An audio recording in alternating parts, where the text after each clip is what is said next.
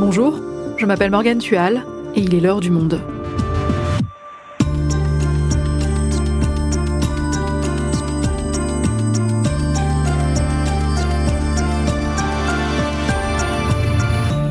Aujourd'hui, des tableaux aspergés de soupe, des statues entartées, des routes bloquées.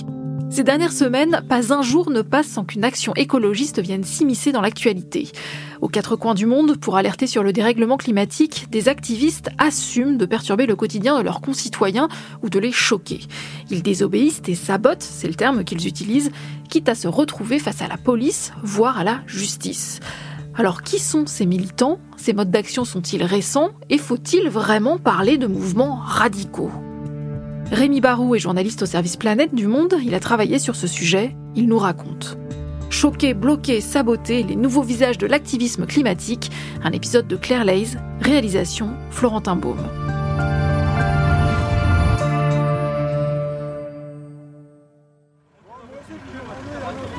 Vous avez une minute Je suis avec mon père, il est sous dialyse Je dois l'emmener Magnez-vous le cul Magnez-vous le cul, s'il vous plaît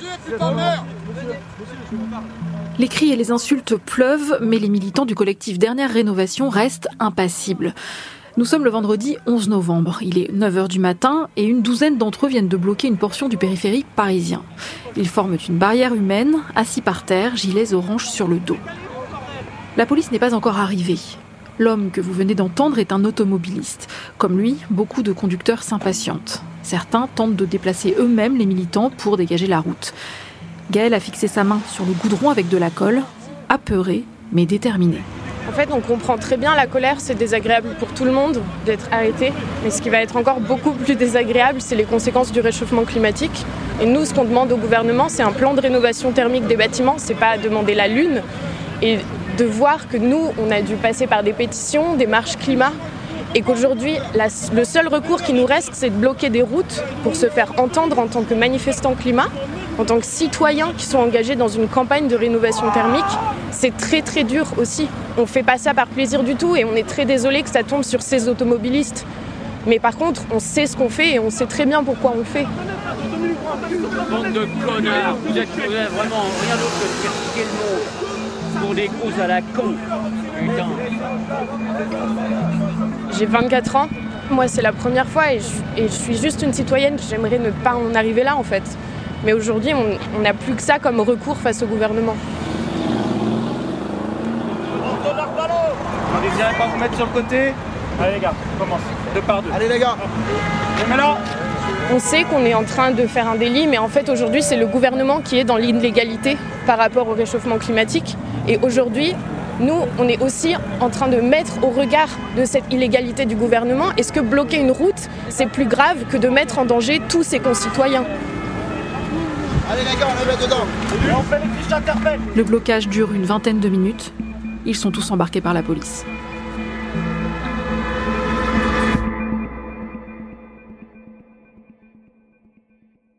Rémi, pour qualifier les actions écologistes de ces dernières semaines, comme cette opération de blocage qu'on vient d'entendre, un mot revient sans cesse dans la bouche d'hommes et femmes politiques et dans les titres d'articles d'émissions. Ce mot, c'est radicalité.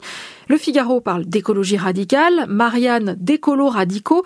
RFI se demande dans une émission de débat s'il faut être radical pour se faire entendre.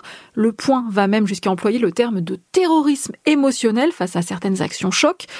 Selon toi, peut-on vraiment parler de radicalité? Je crois qu'il faut faire très attention avec ce mot de radicalité qui est euh, une appréciation éminemment subjective. Un mode d'action va paraître radical à certains et absolument pas radical à d'autres. C'est ce qui d'ailleurs explique la diversité des mouvements et des actions sur le front de l'écologie, mais aussi au niveau social. Une manifestation ou une grève peut apparaître radicale. On entend parfois le terme hallucinant de prise d'otage pour une grève de transport. Eux-mêmes peuvent revendiquer le mot de radicalité. Ils peuvent même parfois parler de sabotage, en tout cas de gêne. Indéniablement, ils le savent. Ils l'assument à ce mot, je préfère quand même l'impression de l'urgence qui les habite tous, l'inquiétude, et peut-être un discriminant qui est important pour eux, c'est la question de la non-violence. Là aussi, on peut penser que c'est une certaine violence que d'empêcher les automobilistes de, de, de, circuler sur un périphérique ou, ou, une violence euh, quand on jette de la sauce tomate sur un, un, tableau. Mais ils font très très attention à ne pas mettre euh, en scène une violence anti-personne. Parfois, leurs moyens d'action sont illégaux. C'est vrai que voler un portrait d'Emmanuel Macron dans une mairie est quelque chose d'illégal. Mais cette non-violence, je crois que c'est le, le, le, fil à plomb de ce qui les détermine et de, de ce qu'ils expliquent dans leur, dans leur message. Et on a évidemment en tête les deux jeunes femmes qui ont aspergé un tableau de Van Gogh avec de la soupe à Londres le 14 octobre dernier. Qu'est-ce qui compte le plus L'art ou la vie? L'art compte-t-il plus que la nourriture? Que la justice Êtes-vous davantage préoccupé par la protection d'un tableau que par la protection de notre planète et des êtres humains? Et depuis, il y a eu d'autres actions du même genre dans des musées en Italie, en Allemagne, en Australie, mais il n'y a pas Claire donc qui est ciblé. Tous les lieux où le public se presse, où les médias sont susceptibles de venir, sont intéressants pour ces activistes. Que ce soit un match de rugby, un match de football, le Tour de France, un musée, l'Opéra Bastille, où ils ont été pour interrompre euh, ou au moins retarder la flûte enchantée, l'opéra de Mozart, euh, monter sur le toit du Panthéon pour mettre un drapeau en berne. Toutes ces actions qui passent par le, relais médiatique, en fait, sont euh, intéressantes pour ces militants. L'objectif, c'est de frapper l'opinion publique, souligner l'urgence par rapport à l'inaction dénoncée des gouvernements, des entreprises et de ceux qui dirigent la planète. Ils se disent, il faut passer à un stade supérieur. C'est notamment euh, le cas des, des, des jeunes que j'avais suivis euh, une soirée euh, qui dégonflent des pneus de SUV. Voilà, c'est informel d'une certaine manière. Il n'y a pas d'organisation très structurée. Ce sont des groupes qui se consacrent beaucoup sur les réseaux sociaux, qui pour beaucoup sont passés par Extinction Rébellion, où ils sont encore, ou Dernière Rénovation. Donc à chaque fois, on va dire, c'est une sorte de déferlement, de saturation de l'espace médiatique pour montrer que tous les jours, tous les jours, il y aura des actions tant que des décisions ne seront pas prises réellement impactantes sur le, le front climatique et environnemental, leur détermination restera entière. Et puis souvent, ce sont des actions qui sont assez faciles à mener, non? Alors, à la différence de Greenpeace qui demande une très grosse logistique, où ils ont des grimpeurs qui sont capables de rentrer dans une centrale nucléaire, ou ils vont aller sur un bateau qui transporte du bois euh, illégal, exotique, là, en effet, à trois, on rentre dans un musée pour asperger une toile. Euh, donc, il y a, y a en fait une logistique qui n'est pas pénalisante pour ce, ces réseaux militants. Rentrer sur un périphérique, ça demande quand même à être un peu plus nombreux. On va pas rentrer à deux pour bloquer euh, quatre voies d'un périphérique. Donc là, il y a une petite organisation, hein, mais enfin, qui est quelque chose d'assez simple à faire. Et du coup, il y a cette forme un peu spontanée, on va dire, de, de, de, ces militants qui sont capables de se donner rendez-vous un soir pour aller euh, débrancher des vitrines euh, ou, ou, donc euh, faire du dégonflage de SUV. Et tu parlais tout à l'heure de saturation de l'espace médiatique. C'est vrai qu'en ce moment, on a l'impression depuis quelques semaines qu'il y a des actions tous les jours. Pourquoi en ce moment? C'est un effet quand même là qui est assez maîtrisé. En fait, euh, si on prend euh, dernière rénovation, ils sont créés euh, au, au, mois d'avril. Ils ont commencé une première vague d'opérations. Ils étaient très peu nombreux. Il y a eu trois, quatre, cinq peut-être blocages. Ils ont décidé d'une deuxième vague d'opérations en juin. Là, ils étaient plus nombreux. Il y a eu une quinzaine de blocages. Ils avaient décidé d'une troisième vague d'opérations ce mois d'octobre. Pourquoi? D'abord, ils sont beaucoup plus nombreux, donc ils ont plus de moyens. Ils sont, euh, on va dire, 200, 300 disponibles pour ce genre d'action aujourd'hui. Et surtout, il y a la COP 27 en Égypte, à Sharm el-Sheikh, et là, c'est pour eux le moment idéal puisque les médias tous vont parler du climat.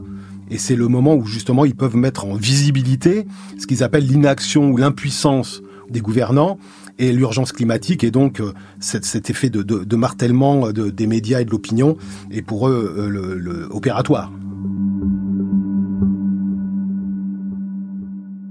Et alors, qui sont-ils ces activistes? Quels sont leurs profils? Alors, essayer de faire une sorte de portrait robot est, est chose compliquée. Ça n'est pas comme euh, un parti politique où on peut compter le nombre de cartes, faire des sondages. Ce qui est sûr, c'est que tous ces mouvements que j'ai pu rencontrer sont plutôt jeunes, entre 20 et 30 ans, à la différence peut-être d'organisations plus anciennes, qui ont des trentenaires, des quadras, y compris des quinquas ou des retraités. Par exemple, si on prend l'opération du 11 novembre sur le périphérique, la douzaine qui était là avait autour de 25 ans. Ce sont des mouvements qui sont très féminins au sens où il y a vraiment beaucoup de jeunes filles euh, investies, plus que dans les organisations, on va dire, traditionnelles. Plutôt des jeunes qui ont suivi des études universitaires, parents euh, CSP+, ils affirment assez peu d'appartenance politique. Ils sont conscients de faire des actes politiques, mais n'ont pas une grande confiance ou euh, n'investissent pas énormément sur les partis politiques actuels. Euh, ils existent en Bretagne, à Toulouse, à Marseille, ils ont des antennes un peu partout. Les parcours professionnels après sont assez différents, même s'ils ont des plus ou moins tous un bagage universitaire. On peut trouver des, des, chercheurs comme scientifiques en rébellion qui ont mené une opération euh, sur le siège de Dassault Aviation jeudi 10 novembre à Paris. Scientifiques en rébellion, c'est donc la branche française du collectif international Scientist Rebellion. Ce collectif de chercheurs organise des actions de désobéissance civile partout en Europe et réunit des ingénieurs, des sociologues, des physiciens ou encore des océanographes. Jérôme Guillet en fait partie. Il est astrophysicien depuis 15 ans et a participé à plusieurs actions ces dernières années, jusqu'à être placé en garde à vue. Il nous explique pourquoi il opte pour ce type d'activisme. Donc je trouve que c'est important que les scientifiques fassent des actions de désobéissance civile euh, en tant que scientifiques, parce qu'ils sont un peu aux premières loges en ce qui concerne euh, l'accès au savoir pour se rendre compte de la gravité de la situation. C'est aussi leur responsabilité vis-à-vis de la société d'alerter vis-à-vis des problèmes. Disons, j'ai une prise de conscience de l'urgence de la situation par rapport à la crise écologique, euh, c'était en 2018, et j'ai commencé à faire de la sensibilisation d'abord, il est important de diffuser les connaissances scientifiques. Je me sens bien à ma place là-dedans, mais en même temps, je vois bien que ça suffit pas, que euh, ça fait 40, 50 ans que les scientifiques essaient d'alerter sur euh, le problème climatique. Et pourtant, on voit toujours que euh, bah, les actions sont pas du tout, mais alors pas du tout à la hauteur, sont très très loin du compte. Et donc, c'est en réaction à ce constat un peu d'impuissance que les actions de désobéissance civile se sont imposées comme une façon d'aller au-delà, en fait, et avec des actes qui euh, correspondent à la gravité de la situation. On prend un risque euh, légal, effectivement, juridique, personnel. J'ai été en procès l'année dernière pour une action sur le tarmac de Roissy. La dernière semaine d'octobre, j'ai participé à une série d'actions de désobéissance civile en Allemagne avec Scientist Rebellion. La dernière, c'était euh, dans un concessionnaire de BMW. C'est cette dernière action qui nous a amené 15 euh, scientifiques dont moi en détention pendant plusieurs jours, moi personnellement pendant un peu plus de 4 jours et la plupart de mes collègues scientifiques pendant 6 euh, jours. Euh, dans notre collectif, on fait des formations pour que chacun sache réagir de la meilleure façon possible pour rester non violent, même si on a des réactions violentes en face être accusé de terrorisme ou de violence, c'est vraiment euh, un peu absurde, alors qu'on fait tout le contraire de ça en fait.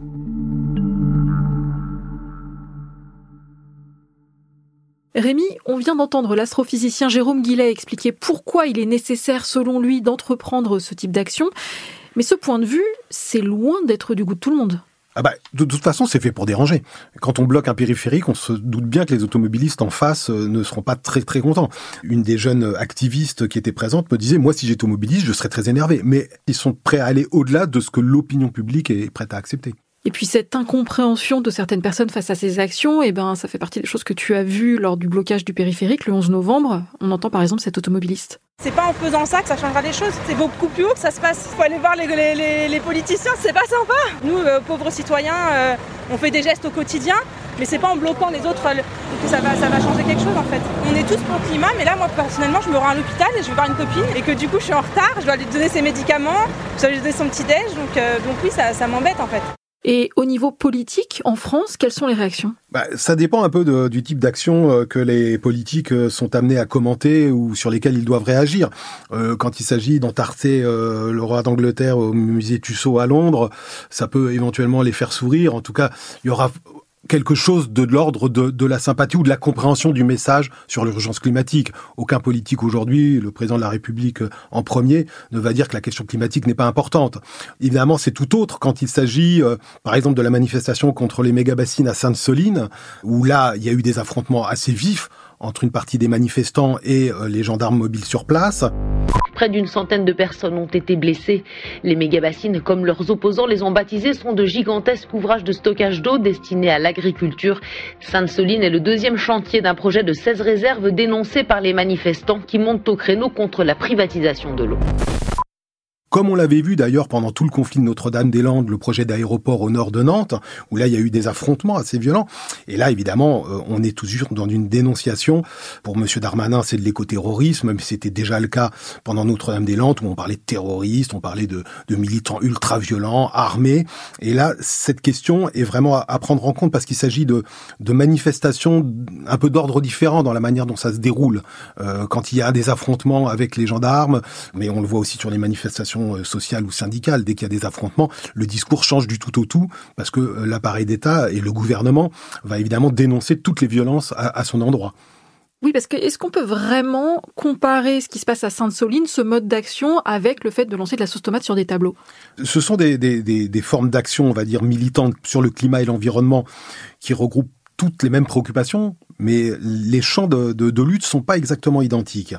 Euh, si on prend l'exemple de Sainte-Soline, il s'agit de lutter contre un projet, une infrastructure, la méga bassine, de la même manière que à Sivins, il s'agissait de lutter contre un projet de retenue d'eau, ou Notre-Dame-des-Landes, un projet d'aéroport. Et là, il y a une territorialisation qui permet d'ailleurs souvent la constitution d'une ZAD, d'une zone à défendre, parce que des militants se mettent à cet endroit-là et disent il n'y aura pas cette infrastructure. C'est le cas, par exemple, à Bure sur le projet d'enfouissement des déchets nucléaires. Et là, il y a la cristallisation de noyaux militants qui se mettent euh, d'une certaine manière à demeure et, qui défendent un territoire. La chose est bien différente quand il s'agit d'aller sur le périphérique ou dans la National Gallery à, Londres, où là, on vient pas défendre un territoire, on vient faire un geste symbolique fort pour alerter sur l'urgence climatique. Et je crois que même si on peut regrouper des militants aussi bien dans la manifestation à Sainte-Soline que sur un périphérique parisien, le type d'action et la revendication même par une partie des militants qui défendront leur territoire d'un rapport à la violence qui est totalement différent, où ils ne revendiquent pas eux la non-violence, évidemment change la nature du combat, ou en tout cas la perception de ce combat par l'opinion publique et, et la réponse du gouvernement. Et la réponse du gouvernement en termes de répression, justement, elle se situe où?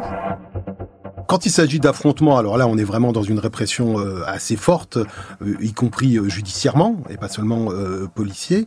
S'agissant des militants qui opère des opérations un peu symboliques sur les périphériques. On est vraiment dans, dans un effet, je pense, de dissuasion où on les tape au portefeuille en mettant des PV à 135 euros, en faisant des gardes à vue longues. Beaucoup de, de ces jeunes activistes m'ont expliqué que, voilà, y, compris dans leur vie professionnelle, euh, qui souvent débutait, ils n'avaient pas très envie de se retrouver coincés en garde à vue. Il y a la question aussi, tout simplement, de pouvoir payer les amendes à répétition.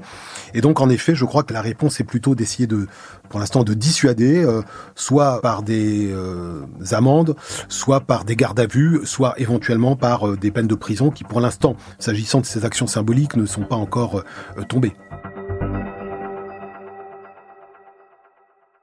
Et au-delà de diviser l'opinion publique, ce type de militantisme provoque même des désaccords au sein du camp écologiste. C'est ce que nous explique le chercheur en sciences politiques Simon Persico, auteur d'une tribune dans le monde sur le sujet début novembre certains membres du mouvement écologiste au sens large, plutôt du côté des gens qui sont les plus intégrés, euh, insérés dans les institutions, critiquent en disant que euh, c'est euh, inutilement choquant ou que ça s'attaque à l'art alors que l'art serait un secteur plutôt allié dans la cause écologiste. Donc c'est ce genre de critique qui remonte.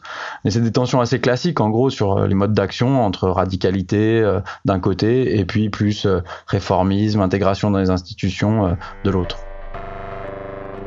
il y a toujours eu des tensions fortes où il y avait euh, des activistes qui considéraient que les méthodes d'action n'étaient pas suffisantes. Et un bon exemple, c'est en 1971 quand Greenpeace a été créé au Canada, à Vancouver, pour lutter contre les essais nucléaires français.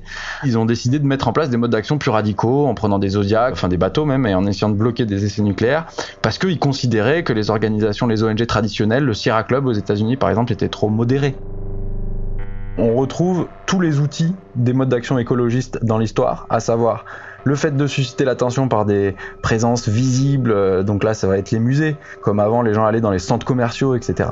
Le blocage de l'activité aussi, faire masse dans un endroit pour empêcher les voitures de passer, ça a toujours existé euh, aussi dans le mouvement écologiste. L'écologie de toute façon a toujours été assez diverse, ça l'empêche pas d'avancer d'une certaine manière.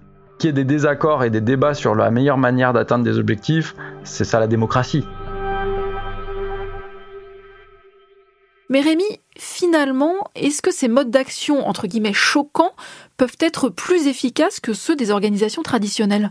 Bah, difficile de le dire. Euh, pour eux, évidemment, elles ne peuvent pas être moins efficaces que les marches climat ou les pétitions, et ce qu'ils ont déjà fait, parce que, euh, à l'évidence, la réponse des gouvernants n'a pas été à la hauteur de leurs attentes et de cette urgence euh, climatique qu'ils dénoncent.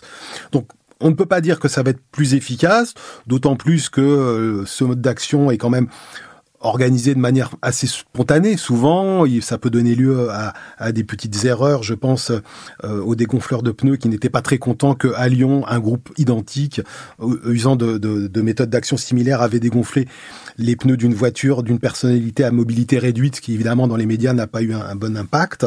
Je pense aussi euh, à l'exemple de militants qui ont déversé le contenu d'un train de céréales en Bretagne en mars. À l'évidence, bloquer un train de céréales tous l'assumaient. Beaucoup m'ont dit renverser les céréales en pleine crise alimentaire euh, euh, liée notamment au conflit en Ukraine n'était pas une bonne idée. Donc il y aura sûrement des petits ratés liés aussi à cette euh, spontanéité, à cette volonté d'occuper le terrain médiatique. Mais ce qui est certain, c'est que ces militants vont continuer que le réservoir, parce qu'ils ne sont pas très nombreux, est important. Beaucoup me disent qu'ils essayent de convaincre leurs camarades, leurs amis, ceux avec qui euh, ils vivent ou ils sont en, activité professionnelle, et qu'il y a encore un champ de développement possible très important. Et surtout, à l'évidence, euh, l'urgence climatique va s'imposer de plus en plus dans leur agenda personnel et militant. Merci Rémi. Merci à toi.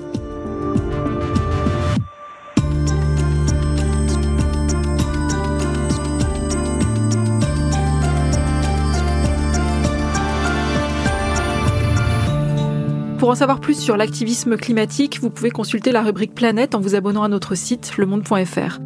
Vous pouvez aussi retrouver tous nos épisodes consacrés à la crise climatique dans notre playlist spéciale. Vous retrouverez le lien dans la description de cet épisode.